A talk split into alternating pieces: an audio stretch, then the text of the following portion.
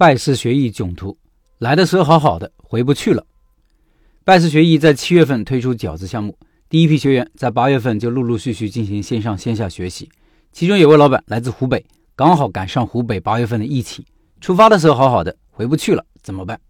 大家可以体会一下老板当时的感觉：到一个陌生城市拜师学艺，人生地不熟，吃住都要钱，回去的日子遥遥无期，焦虑是必然的。但是在靠谱的师傅面前，这些都是小事。他把这一段经历写下来了。老板说。我是东北媳妇饺子馆的一名普通学员，但是由于八月份疫情的突然来袭，让我这个本来普通的学员变得不那么一样了。由于我们当地疫情严重，由原来的线下三天的学习时间延长到线下二十多天了。得知我们当地疫情严重回不了家的时候，我心里还是有点着急，因为我不知道在江西还要待多久，待在这个人生地不熟的地方太久，心里难免不适应。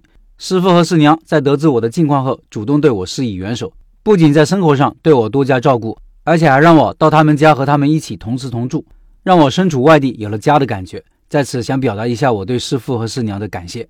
他们本来没有必要对我这样一个非亲非故的人的，但是就是因为他们的善良，才让我这个外地人有了容身之处。也正是由于这二十多天的朝夕相处，让我因祸得福，有了比其他学员更多的学习时间，也更加了解到师父和师娘的为人。在这里学习之前，其实我也有过担心，因为我之前也在别的地方学过手艺。遇到过不靠谱的师傅，我也担心过这个师傅教的不尽心，也担心过师傅的人品。但后来证明我的担心是多余的。我很庆幸能通过老陈找到靠谱的师傅，同时也对未来的开店之路充满了希望。下面来谈谈我对东北饺子媳妇馆能够在一个小县城存活十年的认识。第一，选址，现在新店位于县城的主街，街两侧夜宵和酒店比较集中。东北饺子口味清淡，正好对其他的重口味进行了弥补和差异化。附近还有中医院、学校、银行，人流量大，而且道路两侧方便停车。第二，目标顾客对于这个县城来说，儿童、学生、年轻白领、银行职员、老师都是店子的目标顾客。第三，店铺装修，整个店铺敞亮、干净、整洁，后厨透明化，顾客在外面非常清楚的看到师傅对于食材进行加工。第四，经营模式，无论老板在不在店里，店里都可以正常运转，老板只要把饺子馅儿调好。帮厨就会自然而然地按照既定的程序运转，老板可以有时间腾出手来做老板的事情。第五，食材新鲜，无论是青菜还是猪肉还是牛肉，都是新鲜食材，让客人吃得放心，放心的吃。第六，老板待人真诚热情，老板把顾客至上的店铺经营理念贯彻落实到店子的方方面面，尽量做到让每一位进来的客人都满意。正是基于以上原因，所以我个人认为这些东西正是我作为一名学员应该学习的地方。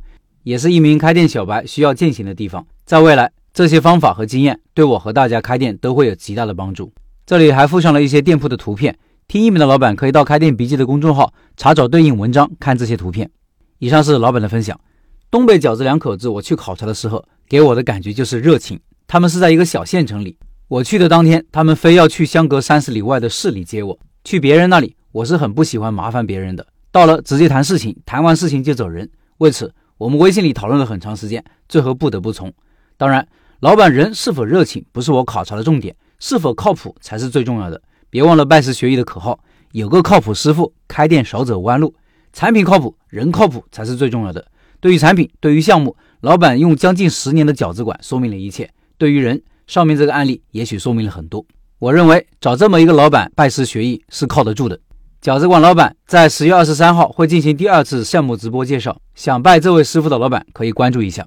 音频下方有钉钉群的直播二维码，用钉钉扫码加入。